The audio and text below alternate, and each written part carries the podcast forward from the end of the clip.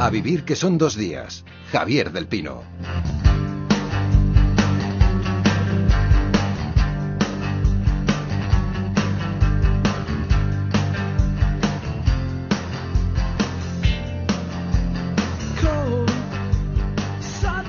Anunciábamos hace algunas semanas, hoy está con nosotros Albert Espinosa.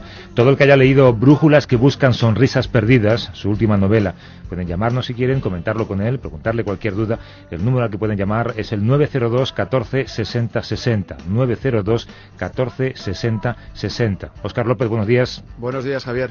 Ha sido la semana de un San Jordi que tuvo como uno de sus grandes protagonistas Albert, pero no ha sido el único, ¿no? No, no, han habido varios más. Bueno, él fue uno de los grandes triunfadores, según la lista que ofrece siempre el gremio de libreros. Él quedó en segundo lugar, tanto en castellano como en catalán. Primero estuvo Victus, de Albert Sánchez Piñola, quien también tuvimos en este, en este espacio, pero bueno, han habido otros triunfadores, Javier Sierra, Miguel Ángel Revilla, en catalán, por ejemplo, Silvia Soler o Marius Serra, eh, también Kate Morton triunfó, Ildefonso Falcones. Yo creo que por encima de todo, como es una fiesta de la lectura, y fiesta de los escritores, la verdad es que todos triunfaron en definitiva. Es una fiesta que además yo creo que todo el mundo debería, debería vivir alguna vez. ¿eh? Deberían pasar por aquí porque es alucinante. Además el día acompañó, hacía un sol espléndido y se estaba francamente bien. Bueno, hablamos ya de Brújulas que buscan sonrisas perdidas, de Albert Espinosa, publicada por Grijalbo. Vamos a escuchar sus primeras líneas en la voz de Javier Gutiérrez. Mi padre era el fascinante chico que sacaba la lengua cuando hacía trabajos manuales. No, él no me lo dijo nunca. Casi no nos hablábamos.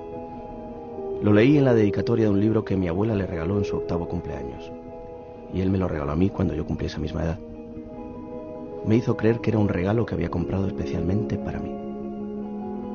No se imaginó que la dedicatoria que le escribió su madre delataría su mentira. Albert, buenos días. Buenos días. Con ese título tenía que ser tuyo el libro, ¿eh? Pues sí, no, eh, me gustan los títulos así curiosos y la verdad es que este lo encontré con, con mucha suerte. A mí me encantan los instrumentos que, que, miden el viento, la altura y siempre he pensado que estaría bien tener brújulas que no buscase el norte y el sur, sino los besos que has perdido, las caricias que no has dado o, o, o las sonrisas perdidas. O la felicidad que no has encontrado, que es lo que yo creo que, se, que destila un poco esta novela, ¿no? La búsqueda de una felicidad que nunca llega. Sí, yo creo que va de, de un chico que lo cogemos en un momento difícil cuando ha decidido salir del mundo. y Hay mucha gente que ha decidido salir del mundo y lo devolvemos cuando vuelve a creer en ese mundo, ¿no? Yo había una señora en el hospital que siempre me decía que la felicidad no existía si no existía las cosas que te impedían ser feliz y que toda la vida tenías que ir quitando de tu vida las cosas que te impiden ser feliz.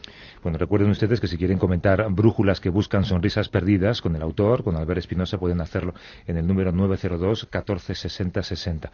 Oscar, ¿qué nos cuenta este libro? Es una historia muy, muy de Albert Espinosa, lo digo porque la gente que conoce su producción literaria, también su producción teatral, cinematográfica y televisiva, reconocerán enseguida ese mundo, ese mundo Espinosa, ¿no? Es una historia donde priman las emociones y los sentimientos por encima, diría yo, de las acciones y de las descripciones, que eso no está tan presente, ¿no? En este caso, el protagonista, como ya comentaba él, es un hombre que está en un momento muy duro de su vida, es un hombre que ha perdido a su mujer, que ha perdido a su madre y que además debe iniciar una relación con su padre, del que se había distanciado, una relación muy tormentosa. Este padre es un director de cine ya mayor, que además está quejado de cáncer y de Alzheimer, ¿no?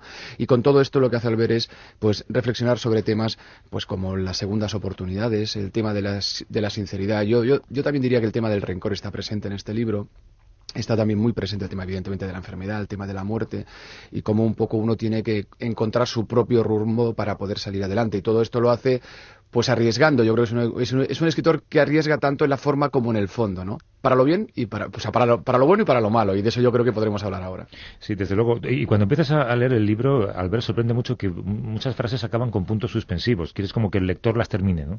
Sí, bueno, sobre todo porque yo creo que siempre he pensado que, que los puntos suspensivos te, te ayudan a, a, a, llegar a un punto a un punto diferente de tu vida, ¿no? Yo había una señora en el hospital que siempre decía que los puntos finales no te ayudan, pero los puntos suspensivos incrementan la inteligencia y yo tengo la sensación que los personajes me susurran las frases y se quedan casi medio en silencio, ¿no? Y yo las intento transcribir como me las susurran los personajes. ¿Cómo te inventas un personaje que tiene que superar tantas desgracias?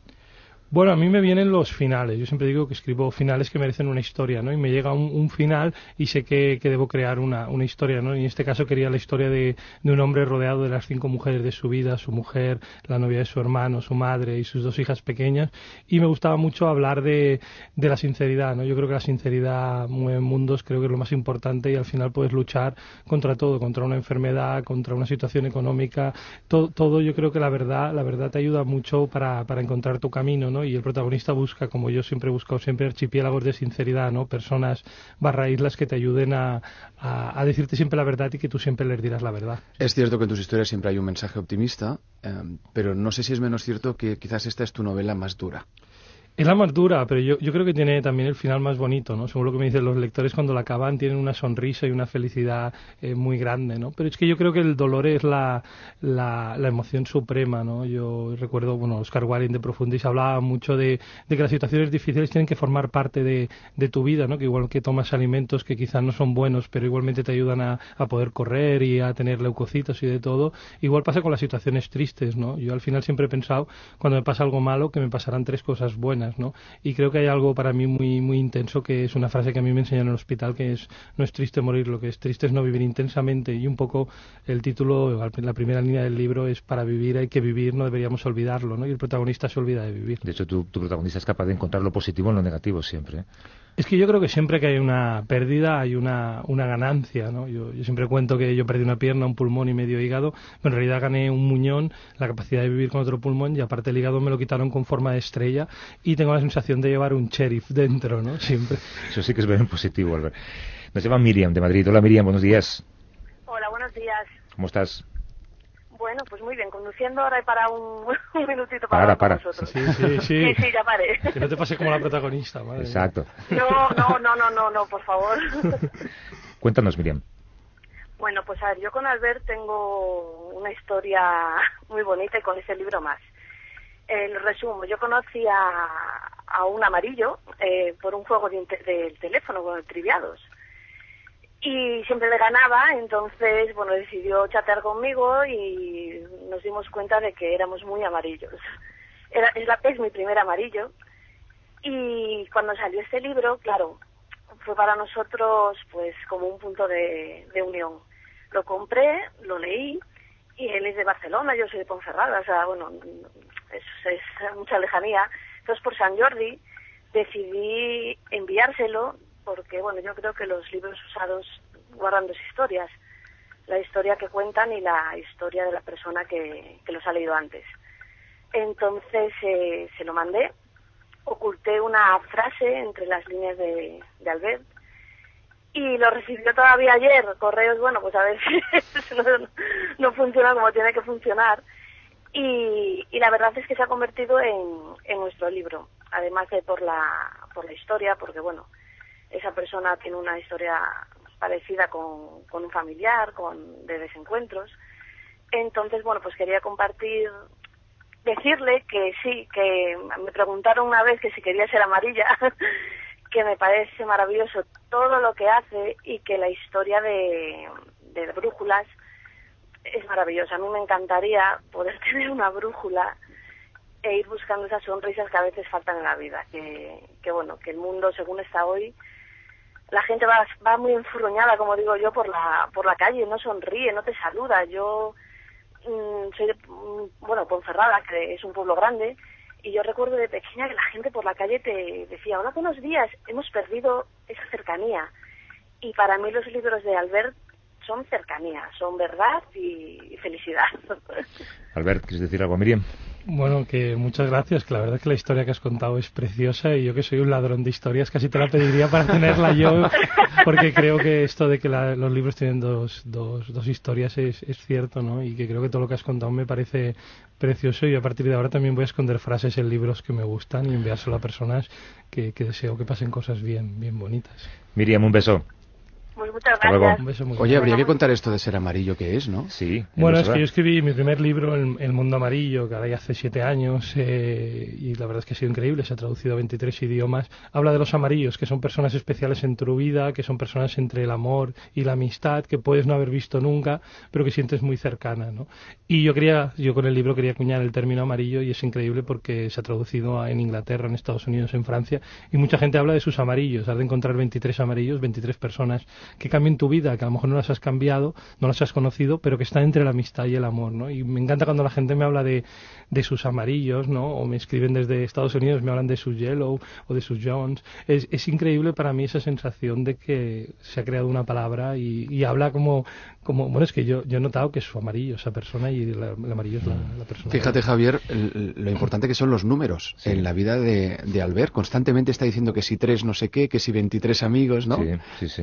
Bueno, es que yo soy ingeniero industrial, ¿no? Estudié la carrera de ingeniería industrial, entonces hay una parte mía que, que los números son muy importantes como dices, ¿no? El día de San Jordi, el 23 de abril es el día que perdí la pierna, con lo cual gané el muñón y para mí es un día especial y como dices, la gente lo tendría que vivir porque es precioso y quizá de lo más bonito fue que la gente, no, firmé muchísimos libros, pero me regalaron muchas cosas, entre ello una persona de 80 años que vino, que me, dijo me dijo que me podía tocar la mano y curarme parte de mi rabia interior vital, que decía que está en el intestino delgado. Me tocó y me dijo que me había curado 45 gramos.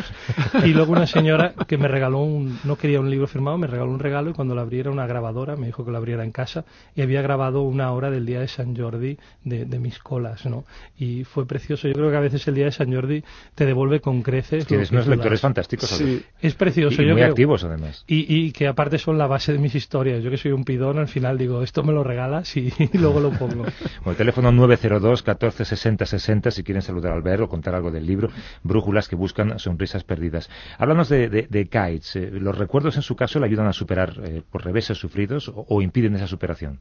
Sí, yo creo que le ayudan. Yo siempre pienso que es de volver a la, a la infancia. Yo vuelvo 40 días de mi vida, vuelvo a mis recuerdos, porque yo creo que están tus raíces y en tus raíces, si están fuertes, pueden aguantar tu, tu tronco, ¿no? Y un poco yo creo que el protagonista tiene, tiene que volver allí, pero por una razón fundamental. Yo creo que hay veces que te pasan cosas que no puedes asimilar. Y hay una frase que es cuando crees que conoces todas las respuestas, llega el universo y te cambia todas las preguntas. Y yo creo que a Kate le han cambiado todas las preguntas y además tuvo la suerte, que yo creo que mucha gente tenemos, de que de tus parejas son personas mucho más hechas que tú, mucho más inteligentes que tú. Y creo que un poco esta mujer, y parte de la historia parte en bueno, pasa en Buenos Aires, esta mujer eh, ha superado historias muy difíciles y sobre todo su relación, a veces para que crezca una relación, porque la esfera en una pareja a veces está estancada, creo que hay que aceptar el, el caos de la otra persona y también amar tu propio caos, ¿no? Y creo que poco a poco los dos personajes aceptan amar el caos de la, de la otra pareja y comienzan a crecer hasta, hasta la pérdida. Lo decía aquí Rosa Montero, ¿no? que tú eres tu infancia, aquello que eras de pequeño lo que eres de mayor y no puedes cambiarlo. ¿no?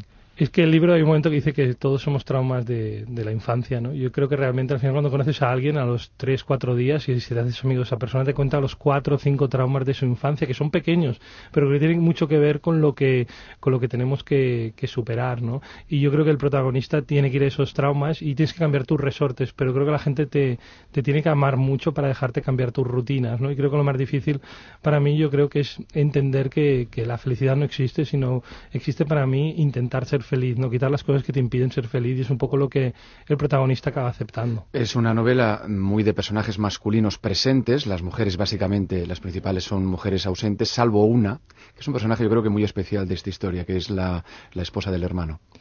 Sí, yo, yo creo que me he enamorado de esa mujer. La verdad es que cuando la escribí me, me encanta porque tiene una fuerza, ¿no? Yo creo que admiro mucho la, la, honradez en la gente, la gente que le han pasado cosas terribles y está bien, ¿no? El, eh, cuando escribí el Si tú me dices, que se tradujo a 23 países, fui a Argentina y ahí conocí a, un señor que tenía 80 años que llevaba un, un, un, taxi y era el que me llevaba a todos los sitios por la editorial y aquel hombre me parecía fascinante, tenía una honradez, le habían pasado mil, mil cosas, mil perrerías, pero todavía estaba muy feliz, ¿no? Y recuerdo que tenía una hija que quería ser cantante y no lo conseguía cada día me hablaba de, de su hija y el último día me dijo, por fin he una discográfica y me dijo una frase que es, la belleza siempre encuentra su camino, ¿no?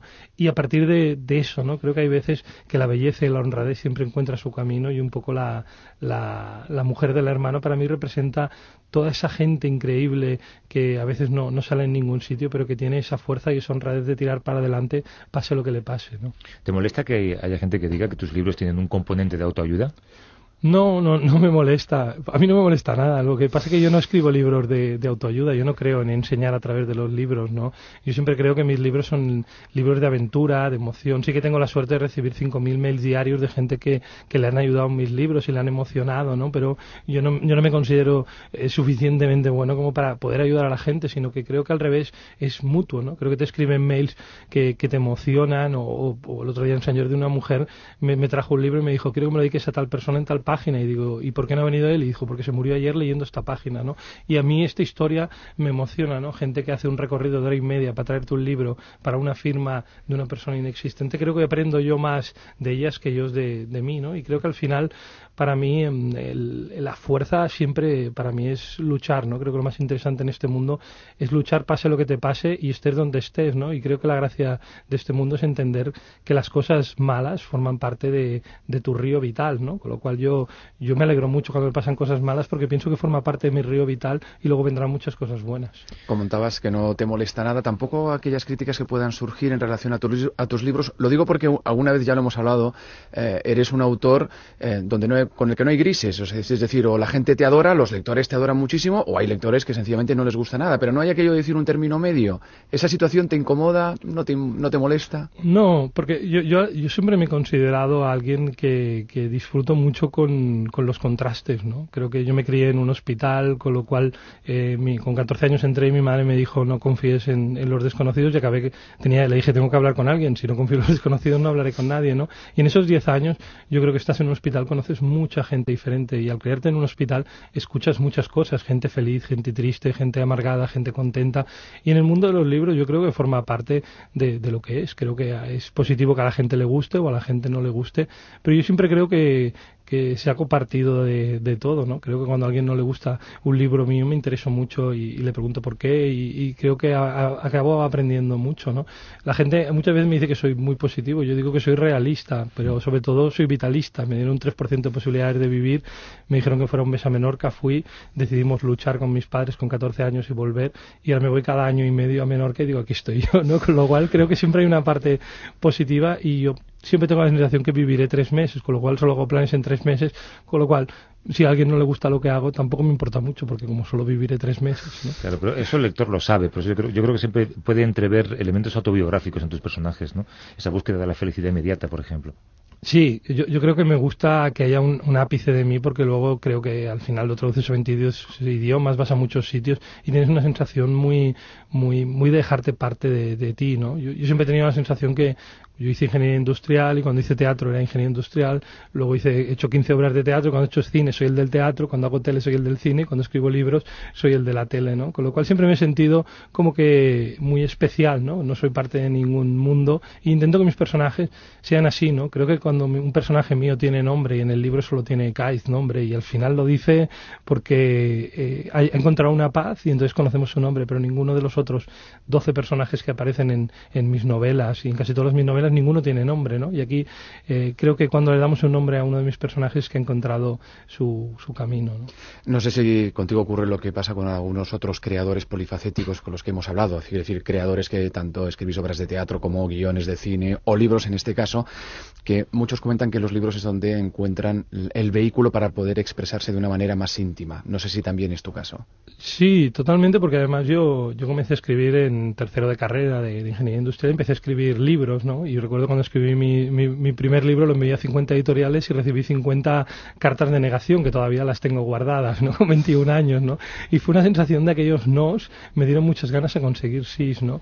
Y, y luego he hecho mucho, he hecho teatro, he hecho cine, he hecho televisión, pero siempre tenía ganas de, de volver a, al mundo de los libros, que yo creo que es lo que más amo. Yo creo que hay muchos libros, como Martes con mi viejo profesor, que a mí me cambió mi vida con 25 años. Recuerdo cuando lo acabé que pensé que algo había cambiado dentro de mí, ¿no? Y creo que el libro tiene un poder eh, increíble, ¿no? Y cuando encuentras un buen libro que notas algo, una conexión increíble, puede cambiar a, a, a, varias personas, ¿no? Y a mí me ha pasado muchas veces, pero en cambio en el cine, en la tele, eh, al final, claro, hay, hay muchas intromisiones que cambian tu idea general. Aquí lo que yo escribo es lo que realmente sale publicado y hasta la misma portada que es, siempre me la hace un pintor menorquín que cuando vino a Barcelona se sintió tan solo que, que hizo un muñequito pequeñito en un lugar muy grande, ¿no? Pero ahora tiene, desde hace poco tiene novia y la novia le dijo que, porque un muñeco pequeñito, lo cual ahora tiene que hacer dos muñecos, dos muñecos pequeñitos en un sitio grande y me encanta cuando el amor cambia el arte, ¿no? Que pasa tantas veces.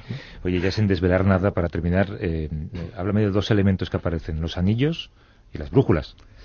Sí, yo, yo creo mucho en, en, los objetos, ¿no? Creo que al final los objetos eh, cambian bastante tu vida, ¿no? Ahí tengo un historial, me, hicieron en mis años de hospitalización un historial médico yo tengo mi historial vital donde guardo objetos, ¿no?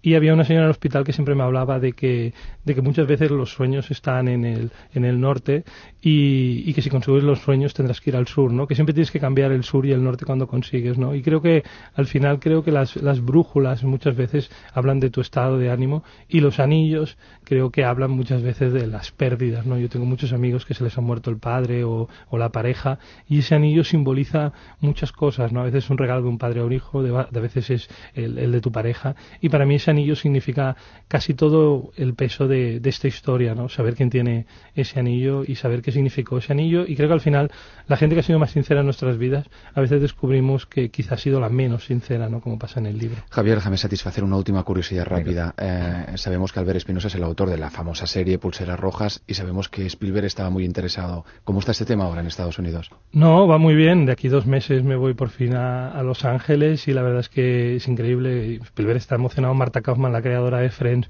eh, también es la que hace de showrunner y eh, hace dos días dijo que no habría 14 temporadas de Friends, con lo cual yo súper feliz porque... Eh, Tiene más tiempo libre. Claro, claro. He estado sufriendo un poco estos días, pero la verdad es que están muy emocionados. Ellos tienen muchas ganas de que se haga la ABC americana y, y yo de ir. Lo que pasa es que les, les he dicho una pequeña mentira. Les he dicho que sabía mucho inglés. Y cuando llegue. bueno, ya has dicho showrunner, ya has empezado bien. ¿no? Sí, pero me dijeron, tienes que saber mucho inglés. Digo, sí, sí. Y cuando llegue, pues si me descubre la verdad, bueno, les explicaré. Solo tengo una pierna y tengo cara de triste. no, me, no me echarán del país, no creo. Venga, Albert Espinosa, autor de Brújulas que buscan sonrisas perdidas. Suerte con el libro, suerte con la serie, suerte con la vida. un beso muy grande, cuidaros.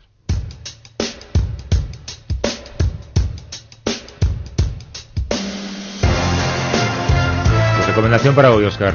Pues yo recomiendo Calle de los Ladrones de Matías Enar. Es una novela de iniciación muy particular. El protagonista es un joven marroquí que después de tener un rollo con su sobrina, su padre lo echa, lo echa de casa y él empieza un viaje por diferentes lugares y por diferentes oficios hasta recalar en Barcelona porque se ha enamorado de, una catalana. Con todo esto lo que hace Enar es analizar diversos temas de gran calado. Por ejemplo, pues el tema del terrorismo islámico, reflexiona también sobre la presión que existen muchas veces en las familias, habla sobre la búsqueda de la felicidad, pero por encima de todo yo destacaría de esta novela el hecho de que al final uno se acaba dando cuenta que esos jóvenes del Magreb en el fondo son iguales que los jóvenes del norte de Europa, gente que quiere sencillamente ser feliz, que quiere ser libre y que quiere llevar una vida con muchísima tranquilidad. Es una estupenda novela de Matías Enar. Calle de los ladrones se llama. Oscar López, hasta dentro de un par de semanas. Un abrazo. Hasta luego.